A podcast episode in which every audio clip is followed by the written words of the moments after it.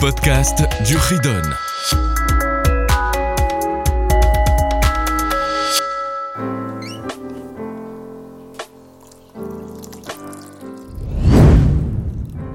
Bonjour les enfants, nous voilà pour le chapitre 202. Retzicha, le meurtre. Tuer. Il y a ici trois mitzvot, trois commandements. Le premier, 482.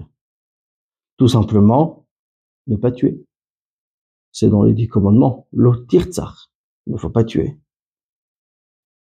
Il y a une punition ici. C'est, on devra tuer cette personne qui aura tué. Tout le temps, partout, et pour chacun. Mitzvah 483. Ne pas prendre de rançon. C'est-à-dire demander de l'argent à la place de tuer cette personne qui a tué. Si ça a été fait, on n'est pas puni dessus. C'est uniquement au temps du Sanhedrin, puisque même tuer et donner cette punition, c'est au temps du Sanhedrin, partout.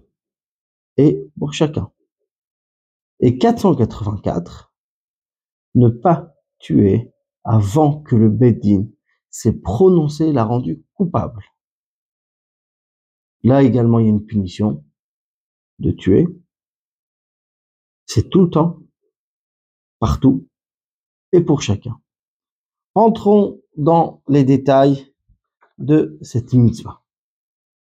Donc, tout d'abord, bien sûr, nous avons le meurtre. Il est interdit de tuer qui que ce soit.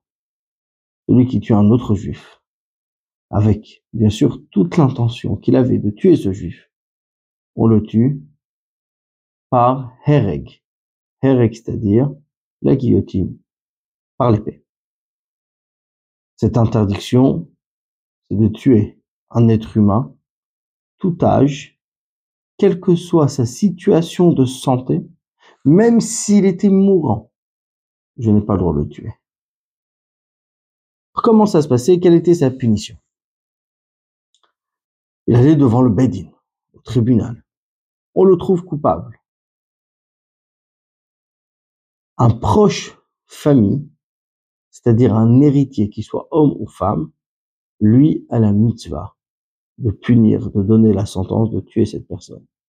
Si ce proche de la famille, ce qu'on appelle le Goël Adam, le vengeur du sang, s'il ne veut pas tuer, ou il n'y a pas de proche famille pour venger celui qui a été tué, ce sera le rôle du Bedin du tribunal.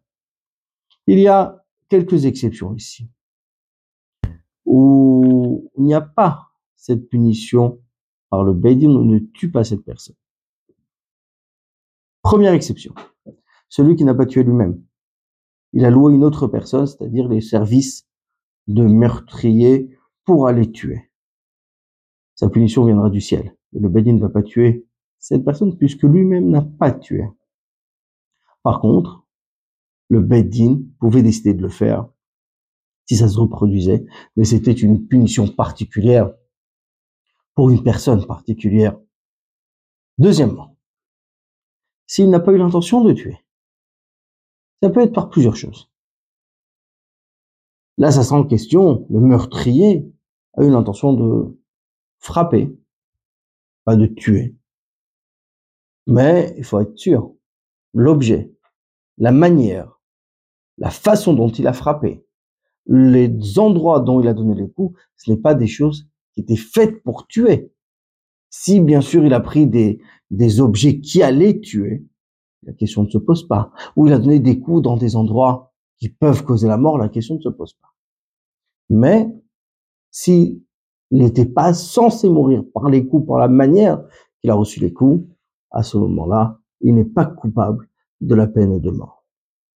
Également, s'il avait l'intention de tuer quelqu'un, il a tué quelqu'un d'autre à la place.